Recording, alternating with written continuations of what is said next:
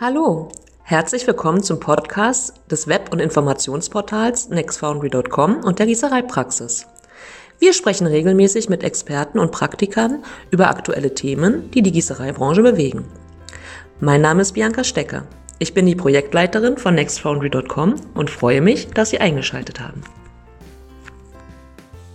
In unserer heutigen Folge dreht sich alles um das Thema Elektromobilität und den damit verbundenen Wandel in der Gießereibranche. Unsere heutigen Referenten beleuchten das Thema aus unterschiedlichen Perspektiven. Der Mobilitätsexperte Sven Kindervater ermutigt den Mittelstand und zeigt Chancen durch die moderne Mobilität auf. Gerd Röders von der GA Röders GmbH, Tobias Scheich von der Foxeljet AG und Stefan Philipp von GF Casting Solutions werden uns Einblicke in erfolgreiche Projekte ermöglichen. Die Moderation wird Simone Franke von Franke Gießereitechnik übernehmen. Wir kennen sie alle als die Herausgeberin des Taschenbuchs der Gießereipraxis und als Branchenkennerin wird sie uns durch das Gespräch führen. Wir wünschen Ihnen eine interessante und kurzweilige Zeit mit unseren Experten. Ja, dann ein herzliches Glück auf und willkommen zu unserer Gesprächsrunde. Ich bin Simone Franke und ich freue mich eigentlich auf eine lebhafte und interessante Diskussion. Erfolg durch Wandel, Elektromobilität. Und ich begrüße erstmal jetzt geografisch von Nord nach Süd Herrn Gerd Röders, geschäftsführender Gesellschafter der GA Röders GmbH und Co. KG. Herrn Sven Kindervater, Berlin, Mobilitäts- und Mittelstandexperte. Herrn Stefan Philipp, GF Casting Solutions AG Schweiz, Teamleiter Produktentwicklung und Produktmanagement. Also nochmal ein herzliches Willkommen an Sie. Äh, Einstieg. Hallo. Ich habe eine gestrige Pressemitteilung mir geschnappt im Deutschlandfunk, ein Gespräch äh, ging um Erreichen der Klimaneutralität in der EU, also noch nicht mal weltweit. Zitat. Bis 2040 müssen alle Pkw mit Verbrennungsmotoren von der Straße verschwinden. Spätestens ab 2028, das ist jetzt in acht Jahren, sollten dazu keine neuen Diesel, Benziner oder auch Hybride mehr als Neuwagen zugelassen werden dürfen. Dazu müsste die Zahl der PKWs und LKWs auf europäischen Straßen halbiert werden. Autos, die dann überhaupt noch fahren müssten, elektrisch sein. Gut, das habe ich mir jetzt mal als Einstieg genommen. Sicher ein extremer Einstieg, aber ein Einstieg, den wir alle täglich in den Medien wahrnehmen. Und das verändert ja auch etwas in uns, finde ich. Vor allen Dingen dieses Wort müssen. Frage an Herrn Philipp. Mhm. Sie sind Teamleiter Forschung und Entwicklung, betreuen junge Menschen in ihrer Ausbildung, Studium. Wie gehen Sie mit Zahlen um, die so täglich kommen? Und äh, wie kommunizieren Ihre jungen Menschen das? Wie passiert das bei Ihnen? Sie meinen jetzt diese Zahlen, die Sie gerade genannt haben? Ja. Zum Beispiel, also wenn so Zahlen kommen, die uns erstmal, hm, ja. Ja, das wird nicht alles so heiß gegessen, wie es gerade äh, serviert wird, weil wir haben schon Projekte, an denen wir auch arbeiten, die uns zeigen, wo aktuell der Markt hingeht und die Entwicklungszeit von solchen Fahrzeugen beträgt immer sieben Jahre. Äh, nicht sieben ja. Jahre, sondern, sondern vier Jahre im Schnitt. Okay. Und wenn man vier Jahre rechnet, dann ist das schon noch eine Zeit und da sehen wir immer noch hybride Fahrzeuge, es sind nicht rein elektrische Fahrzeuge. Mhm. Also es gibt Trends ja. dazu, es, das sehen wir auch und die, ja. die, kommen auch, da bin ich ziemlich sicher. Aber mhm. äh, es wird noch Zeit brauchen. Gut. Herr Kindervater, als Mobilitäts- und Mittelstandsexperte, äh, sind Sie heute in dieser Gesprächsrunde sozusagen in der Vermittlerrolle der Gießereiindustrie. Äh, wie realistisch sehen Sie jetzt zum Beispiel so eine Vorgabe, wenn wir einfach mal von der Vielfalt der Mobilität sprechen und vielleicht erklären Sie uns gleich nochmal den Begriff Mikromobilität. Sehr gerne. Ähm, also zunächst Zeitspanne, die genannt wurde. Ja, es geht um in 20 ja, ja. Jahren ein Zustand erreicht werden und ab in mhm. acht Jahren muss da etwas passieren. Und wir vergleichen das mal, wenn man jetzt 1995 eine Pressemitteilung gelesen hätte, ab 2015 muss irgendwas so und so sein und ab 2003 verändern wir was. Und dann stellen wir fest, huch, das gab's ja. Das nennt sich nämlich Umweltzone. Und ähm, man mhm. hätte 95 wahrscheinlich auch gesagt, oh mein Gott, wo sollen denn dann die ganzen Diesel hin, die wir alle gerade gekauft haben? Es sind dieselben Leute, die alle zwei Jahre sagen, Chef, Dienstwagen ist eigentlich auch schon wieder rum. Ich hätte gern wieder einen neuen. Die Flatrate ist ausgelaufen. Ja. Ähm, um das hier ein bisschen überspitzt darzustellen. Ja. Wir wissen, wie wichtig im Absatzmarkt gerade der Dienstwagenmarkt ist ähm, und so weiter, gerade für große Firmen wie Volkswagen, Mercedes-Benz, BMW und so weiter. Dementsprechend reden wir über einen Handlungszeitraum, der für die Mobilitätsindustrie vollkommen normal ist, übersichtlich ist. Mhm und auch noch auf seinen Wegen neue Möglichkeiten findet. Und da komme ich zur zweiten Frage. Mhm. Das ist nämlich das ganze Zeitalter der Mikromobilität, wie ich in dem Vortrag ein bisschen versucht habe, auch darzulegen, ist es mhm. ähm, nichts Neues, sondern es liegt einfach daran, dass unglaublich viel auf Eis liegt, seitdem wir uns vor knapp 100 Jahren gesagt haben, volle Fahrt für den Verbrenner. Ja. Und ähm, wir jetzt sozusagen an die Grenzen des Verbrenners kommen, vom Platz her, mhm äh, Ressourcenverbrauch her, von der Effizienz und von allem möglichen anderen und eigentlich eher zurück als wahnsinnig nach vorne gucken und sagen, was sind denn da eigentlich alles für Projekte liegen geblieben? Und die sind sozusagen mhm. auch nicht ingenieurstechnisch überhaupt nicht leistbar, sondern da passiert was. Und da ist alles zwischen, ich gehe zu Fuß und ich nutze einen SUV, alles möglich. Einsatz will ich noch ergänzen, mhm. was ich ähm, als entscheidenden Faktor finde, ist, dass wir von der alles in einem Lösung hin zur brauchbaren Nutzungslösung kommen. Das jo. heißt, dass ich mir die Mobilität teile und ich kann morgens mhm. ein Lastenfahrrad nehmen, ich kann am Wochenende die Familienkutsche nehmen, um einen Ausflug zu machen genau. und ich kann unter der Woche den Transporter auf Arbeit nutzen. Aber der Gedanke, sagen, mir gehört etwas, ich bin dauerhaft ein Besitzer von etwas, das wird ja. auf Dauer mhm. eher verschwinden und auch da wieder. Es wird welche geben, die mögen das, aber an der Stelle sage ich immer, habe ich glaube ich auch im Vortrag gemacht, es gibt auch mhm. immer noch Schallplattenverkäufer. Wir werden nicht alle ab. okay, ja, ich würde zu Ihnen noch kurz wirklich etwas sagen, was mir in Ihrem Vortrag aufgefallen ist. Sie entwickeln regelrecht pragmatisch eben diese unterschiedlichsten Hardware-Konzepte. Äh, Ihre Meinung ist äh, von geförderten Programmen oder der Alltagspolitik, so ist mein Eindruck, relativ unabhängig. Und Sie haben auch, oder Sie widersprechen diesen klischeehaften Marketingstrategien relativ energisch. Habe ich das so richtig verstanden? Na, was mich einfach ein bisschen anpiepst, ist, dass man halt zu einem Hubschrauber heutzutage Flugtaxi sagt, ähm, mhm. damit das Ding irgendwie schick und modern klingt. Ähm, Aber das ist halt ein Spielzeug so, ähm, also ich überlege mir gerade nicht, wie ich von Berlin Friedrichshain irgendwie nach Tiergarten komme und sage, ach, am schnellsten wäre jetzt, glaube ich, also das ist mein größtes Problem, dass ich den okay. nicht nutzen kann.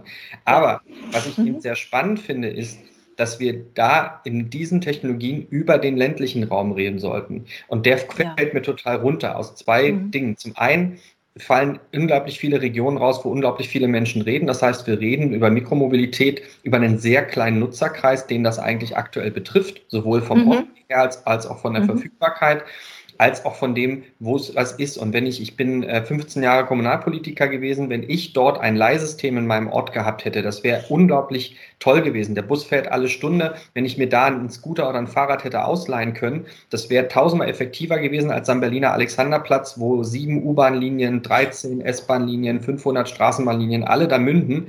Ähm, da ist das sozusagen eher touristischer Luxus, als dass es wirklich um die Mobilität der Menschen geht. Okay, also der Mensch rückt in den Mittelpunkt dieser Betrachtung. Und ich habe, Sie haben auch in Ihrem Vortrag ganz interessant gezeigt, wo Grenzen sind. Nicht nur Grenzen, sondern wo wir auch beachten müssen, was äh, bedeutet Instandhaltung, wie, wie geht es weiter. Ich habe eine Frage zu diesem Lastenfahrrad. Sie haben lange Zeit ein Berliner Start-up, das Sitka sozusagen mit aufgebaut, ist ein Lastenfahrrad jetzt für die andere nochmal mit vier Rädern, er wird Lotster genannt, kann ist sozusagen ein Baustein, kann es sein, neuer Mobilität, also branchenübergreifend mit einer Kiste gestaltbar für Handwerk, Lieferung und Service. Und sollte den Radweg eventuell benutzbar machen, also den Stau der Hauptstadt umfahren. Äh, ich habe eine technische Frage dazu. Ähm, ja, mit 200 Kilo Zuladung, Leergewicht 180 Kilo. Ich sage mal, der Fahrer könnte 80 Kilo wiegen. Das heißt, die bewegte Masse beträgt knapp eine halbe Tonne. Hm. Wie bremsen wir das? Wie, wie sicher ist das als Mensch, der auf einer Art Fahrrad sitzt? Hm? Genau, also wir sind ja hier Brancheninsider, dementsprechend können wir auch fachtechnisch werden. Ich schicke voraus, ich habe immer eine 5, also verzeihen Sie mir, wenn ich jetzt versuche, mir mein Fachwissen, mein Angelerntes ähm, hier rüberzubringen. Ich will die Frage so beantworten. Wir nutzen aktuell in der Mikromobilität Teile, die zur Verfügung stehen stehen. Mhm. Es sind nicht die Teile, die wir brauchen, sondern die, die wir bekommen können. Ich habe in meinem Video zum Aha. Beispiel auch die Felgen mhm. angesprochen. Ja. Die Felgen, die aktuell durch die äh, Cargo-Bike-Szene ähm, geistern, mhm. sind deshalb entstanden, weil Podbike, das ist noch so eins der voll mhm. überdachten Velomobile, das habe ich im Vortrag ganz vergessen, ähm, die haben das in Auftrag gegeben und dann sozusagen ist daraus ein kompletter Markt entstanden. Also auch da sieht man, mhm. vielleicht arbeitet man mit einem Startup zusammen, man schafft aber für eine ganze Branche eine Lösung. Es ist auch gar nicht anders möglich, weil man einen neuen Standard schafft. Aktuell sehe ich die Bremsen eben von Magura ganz stark, um mal eine Firma zu mhm. nennen, weil das eben sozusagen so ein bisschen Nonplusultra in der Radszene ge ge ähm, genommen wird die be begegnen mir ständig, aber sozusagen das sind für Fahrrad geeichte Bremsen. Und was es bergab macht, abschüssig mit 500 Kilogramm, Sie haben es gerade beschrieben, ja. die, also die sind dafür ausgelegt, das sagt Magura auch, äh, will ich auch gar nicht widersprechen, aber da haben wir keinen Wettbewerb und das schlägt sich auf die Preise nieder. Und ähm, was an der Stelle, ja, ganz, Wichtig, was an der Stelle mhm. ganz wichtig ist, ist, dass wir ähm, sozusagen hier erstmal das System erarbeiten müssten. Wir haben jetzt eine neue Verordnung seit letztem Jahr, die DIN Cargo Bike, also es gibt eine deutsche Industrienorm dazu und jetzt wird gerade die europäische Norm dazu erarbeitet. Durch mhm. Corona ein bisschen nach hinten verschoben, aber auch da spielt das Thema Bremsen einen ganz entscheidenden Faktor, weil natürlich für alle Lastenräder hier einheitlich Regelungen gefasst werden müssen. Und das heißt, es geht auch darum, sich einzubringen, dass entsprechend auch Sicherheitsvorkehrungen in den Normen drinstehen, mhm. weil daran mhm. können wir uns dann wiederum als Hersteller ähm, halten und äh, orientieren. Okay, vielen Dank erstmal, Herr Röders. Sie haben, ja, bitte, Mikro. Okay, danke. Äh, Herr Röders, ich äh, schwenke mal zu Ihnen über. Sie haben gehört, hier gibt es neue Märkte. Und äh, Sie sind Diplom-Ingenieur Maschinenbau, sind zum Gießer geworden, zum Druckgießer. Ihre Firma ist Zulieferer von Druckgussteilen, Aluminium, Zink. Sie sind im Kunststoffmarkt mit Spritzgussteilen dabei und Sie entwickeln Werkzeuge und Formen selbst. Äh, was ich gern zitieren möchte, Sie fühlen sich mit Ihrem Team klein genug für flache Hierarchien und kurze Wege, aber groß genug für schwierige Aufgaben. Herr Röders, diese schwierigen Aufgaben haben Sie und die Gießer ja nun momentan. Sie haben uns gezeigt in Ihrem äh, sehr, sehr interessanten Vortrag, dass allein seit 2017 in diesem ganzen Mobilitätsbereich 30 bis 40 Prozent rückläufig sind durch diesen Umbruch Gedanken Verbrennungsmotor zu Elektromotor. Wir können uns der Sache nicht entziehen. Und Sie haben auch gesagt, das ist schon 2015, habe ich hier ein Zitat von Ihnen damals schon gefunden. Der Elektromotor braucht nur 25 Druckgussteile, der Verbrennungsmotor 260. Gut, wie passen Sie sich jetzt mit ihren Menschen, mit den Maschinen? Wo, wo, wo suchen Sie Märkte? Was machen Sie? Was passiert bei Ihnen? So, das sind ist eine sehr breite, komplexe Frage. ja. ähm, und auch schon die ersten Beiträge haben mich hier äh, schmunzeln lassen. Vielleicht oh. mal positiv gesagt, es sind ein paar mehr als 25 Teile und oft ist am Anfang der Veränderung ähm, auch das die, die leichte Übertreibung nützlich, um einen Betrieb wie auch unseren auf den Umschwung vorzubereiten. Äh, ich war damals wirklich überzeugt, dass es 25 Teile sind. Heute gibt es bessere Untersuchungen, aber es sind deutlich weniger Teile. Mhm. In jedem Elektromotor. Vorteilhaft wird es, wenn zwei oder vier Elektromotoren in einem Auto eingebaut werden. Ja, ähm, mal vier. Genau. Und wir haben natürlich auch, das habe ich auch in meinem Vortrag gesagt, äh, zusätzlich auch neue ähm, Märkte, zum Beispiel das autonome Fahren, wo wir sehr stark aktiv sind, mhm. äh, hat ja einen unheimlichen Bedarf an Sensoren und die Sensoren werden oft straßentauglich fest in Gehäuse aus Druckguss eingebaut. Gehäuse. Und dort haben wir also zum Beispiel in den letzten Jahren einen erheblichen Zuwachs gehabt. Viele Jahre, ähm, ich sehe die Bilder hinter Ihnen, ähm, Herr Philipp, waren Strukturbauteile sehr angefragt, äh, um die Autos leichter zu machen, um sie umweltfreundlicher zu machen. Unser Ziel in den letzten Jahren war ja vor allem, Autos umweltfreundlicher zu machen, indem sie weniger Kraftstoff verbrauchen, weniger ähm, Emissionen verbreiten. Ja. Und das konnten wir durch Leichtbau erreichen. Und auch da haben wir uns ähm, natürlich unheimlich bemüht und können heute Stru sogenannte Strukturbauteile, die wärmebehandelt werden, fertigen. Ich möchte zwei Kleinigkeiten noch sagen. Einmal zu Herrn Kindervater. Ähm, Sie haben den Namen Magura erwähnt. ich bin froh, dass wir einen äh, deutschen Hersteller haben, der nicht alles aus China kauft. Ähm, ich weiß nicht, ob man die Preise dann für so eine wahnsinnig gute Qualität wegen fehlendem Wettbewerb nennen sollte. Wir sollen uns freuen, dass wir in Deutschland einen Hersteller haben, der sich um solche Produkte, die ja immer noch Spezialprodukte sind, zum Beispiel so ein Lastenfahrrad, kümmert und nicht sagt, das ist kein ausreichender Massenmarkt. Der zweite Punkt ist, ich bin gerade in Berlin, hatte ich Ihnen vorab erzählt. Ich muss morgen recht früh in Celle schon wieder sein. Ich fahre eigentlich nur öffentliche Verkehrsmittel. So viel zur Mikromobilität. Aber heute ging das nicht, weil äh, ich hätte dann um fünf oder so aufstehen müssen oder um vier. Und mit der Bahn von nach Hannover und von da nach Celle, dann wahrscheinlich mit dem Taxi, weil Celle ist zu klein für dass es zum, da wo ich hin muss, ein öffentliche Verkehrsmittel gibt.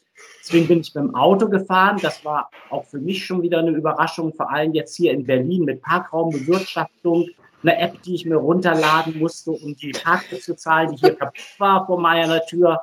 Und ich hatte schon Angst, ich schaffe dieses ganze Gespräch nicht. Wandel kommt auf uns zu, persönlich, aber auch in Firmen.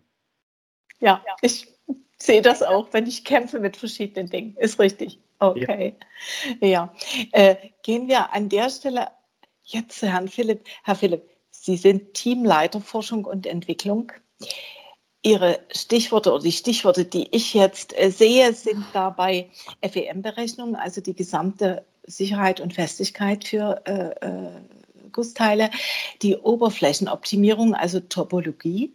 Mhm. Und äh, sie simulieren Prozesse, was ja auch für Sicherheit und umfassendes äh, ein umfassenden Einsatz ganz nötig ist. Äh, sie bewegen, also GF Casting Solutions als Zulieferer für Gusskomponenten, ganz spannende Themen. Materialkompetenz ist ein Thema. Bionic Design, Magnesium statt Aluminium. Das ist jetzt nur mal so äh, kurz gegriffen. Und äh, diese Themen, Herr Philipp, sind auch ganz eng verbunden mit Ihren Kunden und ähm, auch eben mit der von Ihnen betreuten nächsten Generation in Ihrem Haus. Und hier die Frage, äh, welchen Raum, wie gesagt, Ihre Bilder zeigen so ein Stückchen, welchen Raum erobert jetzt das Leichtbausortiment? Äh, bislang äh, gab es da ja auch sehr unterschiedliche Sichtweisen. Wie kann die Umstellung aus der bisher oft jahrelang sehr konservativen Gussproduktion für die Fahrzeugindustrie jetzt gelingen? Was können Sie uns sagen? Dazu. Also dazu muss ich ein bisschen ausholen. Und zwar, mhm, Georg Fischer hat im Jahr 1988, 89 angefangen, die ersten Berechnungen zu machen. Mhm. Das heißt, wir hatten einen Computer, der hieß Vex, hat einen Raum eingenommen, war ein sogenannter Großrechner und da hat man schon sehr früh begonnen, äh, Bauteile zu optimieren. Das mhm. heißt, auch den Leichtbau zu betreiben. Und der hat, äh, ja, wurde genutzt von den ganzen Konstrukteuren. Diese Konstrukteure, die wurden damals Konstrukteure genannt, waren aber auch Berechner. Das heißt, es waren alles Maschinenbauingenieure, die die Konstruktion gemacht haben, als auch die Berechnung in einer Person. Das hat den mhm. Vorteil, dass wenn ich selber rechne, kann ich auch gleich im CAD das einbringen, was ich denke, was besser werden muss. Ja. Das ist bis heute so geblieben und das soll auch mhm. so bleiben. Das heißt, wir haben keine Berechnungsabteilung, wir haben Konstrukteure. Okay. Und äh, ja, in der Vergangenheit ging es bei uns um Eisengussbauteile, wie die Bilder hinter mir zeigen. Ja. Das ist aber wirklich Vergangenheit. Teile, die wir gemacht haben, waren Schwenklager, Radträger, Querlenker, Kolben, Pleuel, mhm. aber auch große Bauteile wie zum Beispiel Strickmaschinenrahmen in Leipzig gegossen oder auch Formkästen. Und da sieht man auch, dass Georg Fischer, damals noch Georg Fischer Fahrzeugtechnik genannt, ja. äh, so ein bisschen sich immer offen gezeigt hat gegenüber neuen Dingen. Und das ist auch bis heute so geblieben. Äh, die Disziplinen, die wir damals gemacht haben, war so ein bisschen die händische Optimierung. Wir haben Ergebnisse uns angeschaut, haben dann optimiert, so wie wir das gedacht haben. Äh, Wandstärkenreduktion auch im Sphäroguss waren schon immer ein Thema. Hm, Integration natürlich auch. Und später kam dann erst dazu, so in den 1995er Jahren, die Optimierung, die automatische Optimierung. Mhm. Das Gleiche passierte auch im Aluminium, Sand und Kokillenguss und auch für ähnliche Teile. Da kamen dann noch Teile dazu wie Hilfsrahmen oder auch Querträger. Und heute sind wir in einer ganz neuen Phase drin. Das heißt, wir machen Aluminium- und Magnesium-Druckgussbauteile. Das ist auch aus politischen Entscheidungen in unserer Firma passiert. Man hat den Eisenguss zu großen Teilen veräußert. Äh, wir haben Teile wie Federbeinstützen, äh, große Strukturbauteile in Fahrzeugen, Instrumentenquerträger, das heißt, wo die ganze Tafel dran aufgehangen ist mhm. in Magnesium. Wir haben Mittelkonsolen und wir haben Türinnenteile. Und Disziplinen, die komplett neu geworden sind in der Berechnung, das ist, äh, dass wir optimieren mittels äh, Tools, die das fast selbstständig machen. Wir aber auch die Prozessoptimierung mit reingezogen haben, um einfach äh, zum Beispiel Eigenspannungen, mhm. Verzüge mitzunehmen um die gleich in der FEM-Simulation mit drin zu haben. Das ist oftmals das, was vergessen wird. Man geht immer davon aus, zum Beispiel auch ein Gussteil ist homogen. Ein Gussteil ist nie homogen. Ein Gussteil hat Poren, ein Gussteil hat unterschiedliche Werkstoffe, äh, Werkstoffeigenschaften an unterschiedlichen Orten. Man kann das aber versuchen zu optimieren, indem man das aus der Formel- und Erstarrungssimulation bei uns mit Magma äh, mit übernimmt. Mhm. Integration von anderen Bauteilen war schon immer Thema. Und äh, ja, wir haben jetzt neue Tools mit dazugenommen. Das ist ein Stichwort OptiStruct, ist ein neues Optimierungstool. Und ich glaube, der Teile-Leichtbau wird immer in der Automobilindustrie Thema sein. Es werden auch mhm. Teile zusammengefasst, die wir uns heute noch gar nicht vorstellen können. Also wir haben, wir werden Teile sehen, da ist auch von Tesla gerade was in der Presse. Das ist ein großes ja, Teil, stimmt. was sich niemand getraut hat zu fertigen. Tesla hat es jetzt einfach mal mhm. vorgestellt und es ist auch gefertigt worden. Äh, so sieht man, dass auch neue Dinge entstehen. Ich würde das nicht ganz so schwarz sehen, dass wir jetzt die Elektromobilität sehen und die Gießer sind alle große Verlierer. Das glaube ich nicht. Ja, das ist schön, dass Sie uns das so optimistisch sagen. Ich hoffe und sehe es auch so. Und ich meine, je nachdem, äh, was wir im Leben schon erlebt haben, haben wir auch diese Erfahrung gemacht, wie die Dinge laufen. Ja, ich würde gerne noch mal Herrn Röders äh, fragen. Äh, werden wir, ich sage jetzt mal wir, wo ich zum Eisenguss mehr gehöre, äh, Gusserzeuger, insbesondere äh, auch der flexible Mittelstand, äh, den wir ja sehen in, in Deutschland, diesen Entwicklungstrend ähm, erfolgreich begleiten können. Wir haben jetzt äh, Herrn Philipp dazu gehört. Was sind die Maßnahmen, was, was ist so das, was Sie jetzt in diese Richtung äh, tun? Ja, also ähm, natürlich werden wir den erfolgreich bestehen können. Äh, davon müssen wir jetzt mal ausgehen, dass würde ich meine Firma verkaufen und was anderes machen.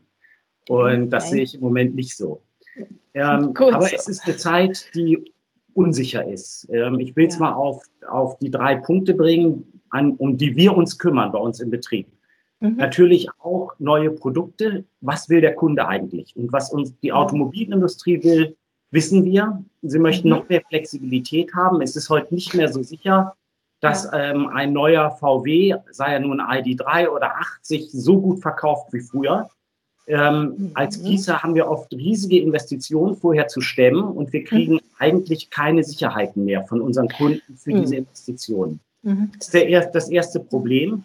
Und dieses Problem potenziert sich ja auch für unsere Kunden, denn äh, wir wissen ja, dass der Wunsch nach einem Elektromobil zum Beispiel in der Bevölkerung nicht so überragend ist, äh, wie zum Beispiel bei heutzutage. Und das Zweite ist ähm, Mitarbeiter. Wir müssen unsere Mitarbeiter heute, ich meine, doch viel flexibler ausbilden, weiterbilden, weil neben dem Trend, den wir hier besprechen, Elektromobilität, ist ja auch die Digitalisierung, auch zum Beispiel die Abrufe, die heute ähm, fast täglich wechseln. Als ich in die Firma kam, haben wir die Aufträge auf kleinen Pappschnitzeln ausgeschnitten, an eine Tafel geklemmt. Und genau. ich konnte eigentlich auf sechs Monate vorausgucken. Und unser alter Betriebsleiter sagte immer, sechs Monate kann man überhaupt nicht mehr planen. Früher hatten wir anderthalb Jahre vorausblicken können.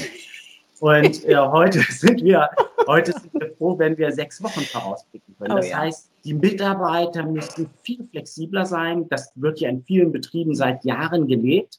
Es gibt ja. aber auch einen Trend bei jungen Mitarbeitern, die viel mehr wieder auf Familie Wert legen, auf ähm, andere Arten ja. des Arbeitens, was in Gießereien nicht so einfach ist. Also bei uns war natürlich auch in Corona Homeoffice und alles mal sehr gefragt und wir haben als Mittelständler auch schnell die Grenzen kennengelernt. Also wir müssen uns genauso um, Mittel, äh, um die Mitarbeiter kümmern wie um die Kunden und zum Schluss noch die Lieferanten. Also wir sind ein Betrieb mit 500 Leuten, zwei Standorte, einen in Soltau, einen in Tschechien.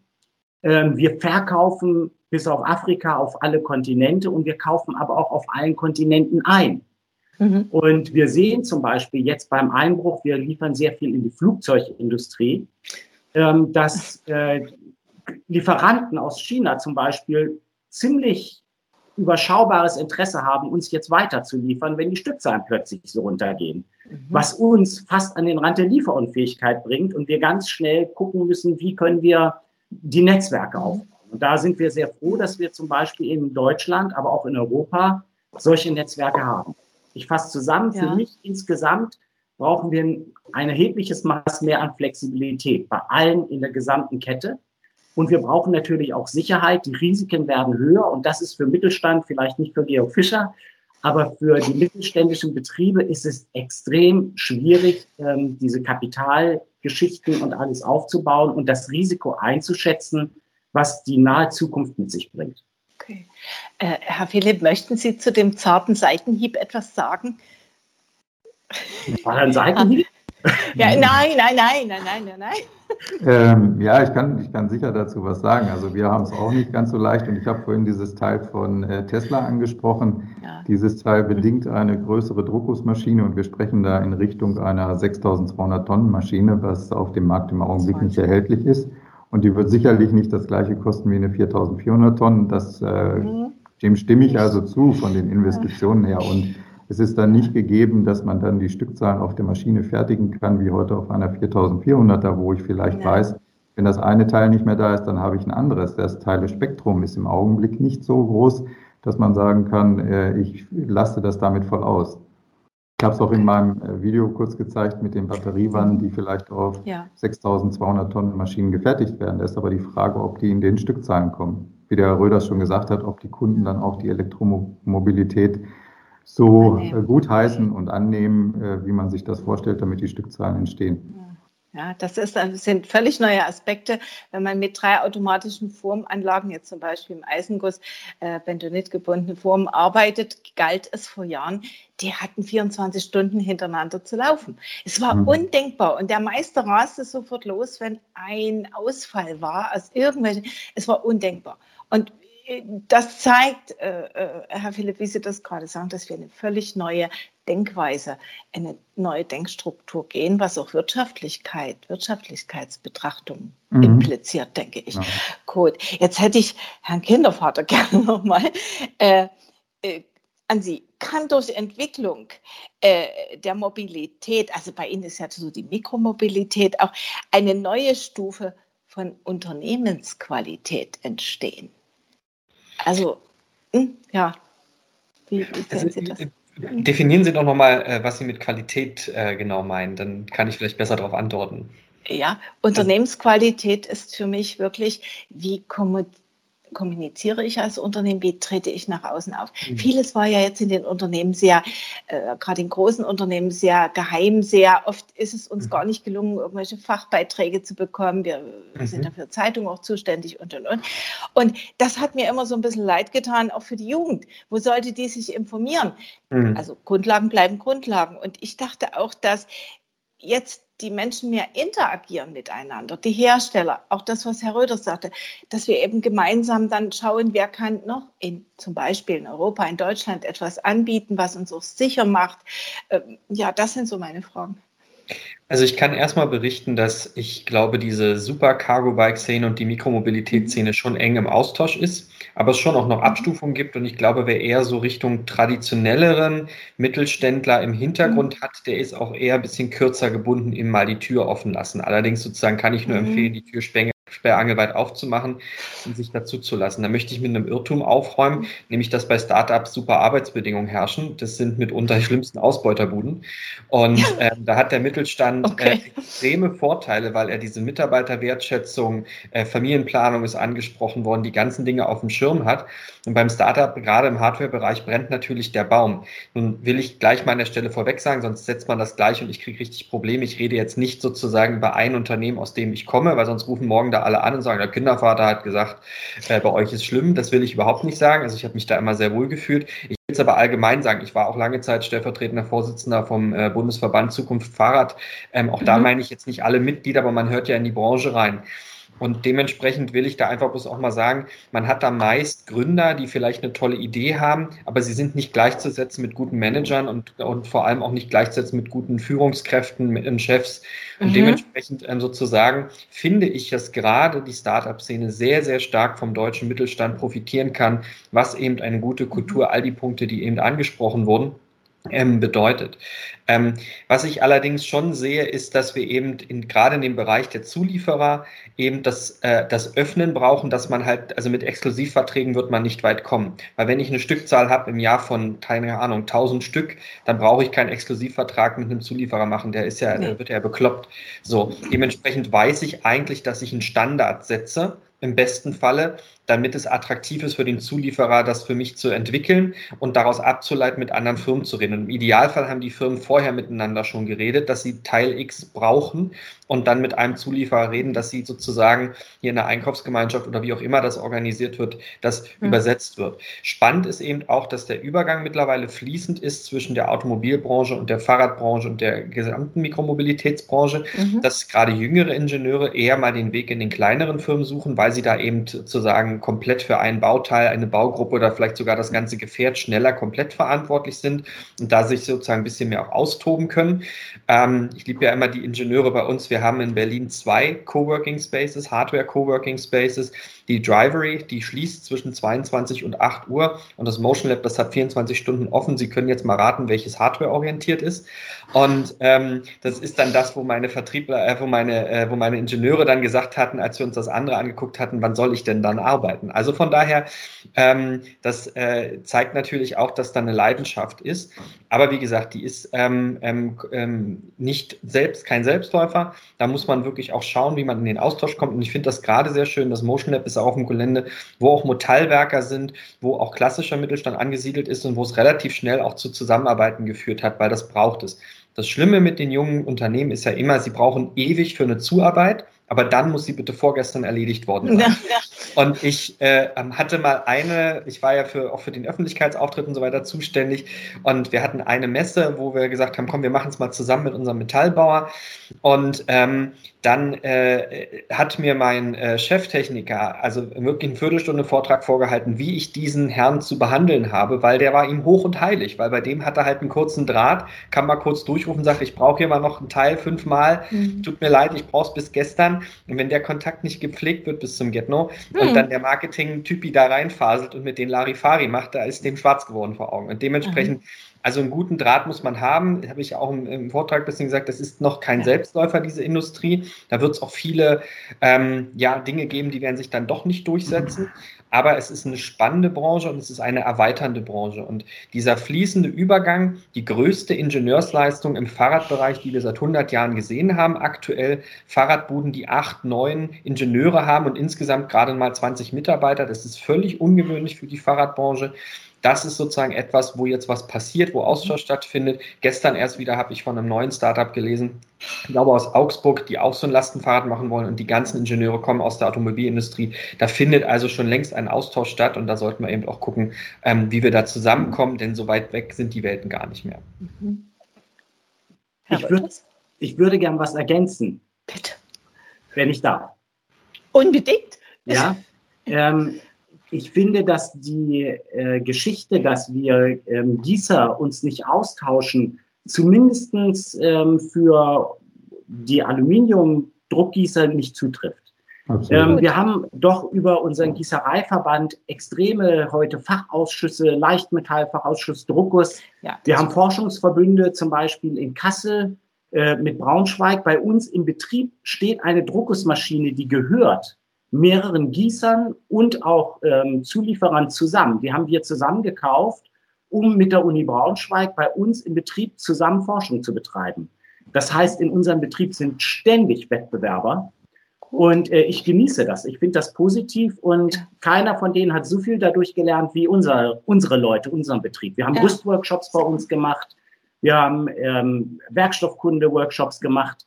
Ähm, also wir arbeiten ganz eng zusammen und das ist für Mittelstand überlebenswichtig, weil wir können nur mit der Schwarmintelligenz, äh, um in der Startup-Sprache zu sprechen, äh, können wir nur besser werden. Ja, vielen Dank. Also das stimmt. ich meine, man erlebt ja sehr vieles und an der Stelle, ja, ist es gut, dass sich so entwickelt. Herr Philipp, eine Frage noch, vielleicht so eine Art Abschlussfrage. Schätzen Sie es auch so ein, dass durch diese Situation, die ja nun in den letzten Monaten äh, mit diesem Virus entstanden ist, dass wir dadurch schneller an manchen äh, Themen vorankommen? Anders? Wie, was würden Sie sagen? Ähm, ja, ich, ich habe so ein bisschen die Erfahrung gemacht, im Homeoffice zu arbeiten bedeutet für mich, dass ich im Grunde genommen mehr arbeite, als wenn ich im Büro bin. Und ich mhm. glaube auch, dass das sich in Zukunft auf die Projekte auswirkt. Also man merkt, man kann wie früher im Studium konzentriert arbeiten an einer Aufgabe, ja. wird nicht durch Telefonate oder irgendwelche anderen Dinge gestört.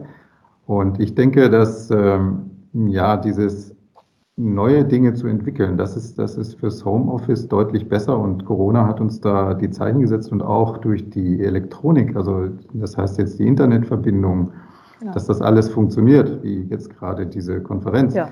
Äh, das funktioniert einmal frei, das konnte man sich, glaube ich, früher nicht vorstellen, hat es auch nicht so gemacht. Man ist lieber zum Kunden gefahren und es finden, es werden sich Wege finden, wie man Bauteile und auch Zusammenarbeiten auf ganz andere Art und Weise machen kann. Also wir sind da mit den USA, mit denen wir jetzt viel zusammenarbeiten, innerhalb von GF Casting Solutions oder China schon Vorreiter gewesen. Teams war für uns gar nichts Neues.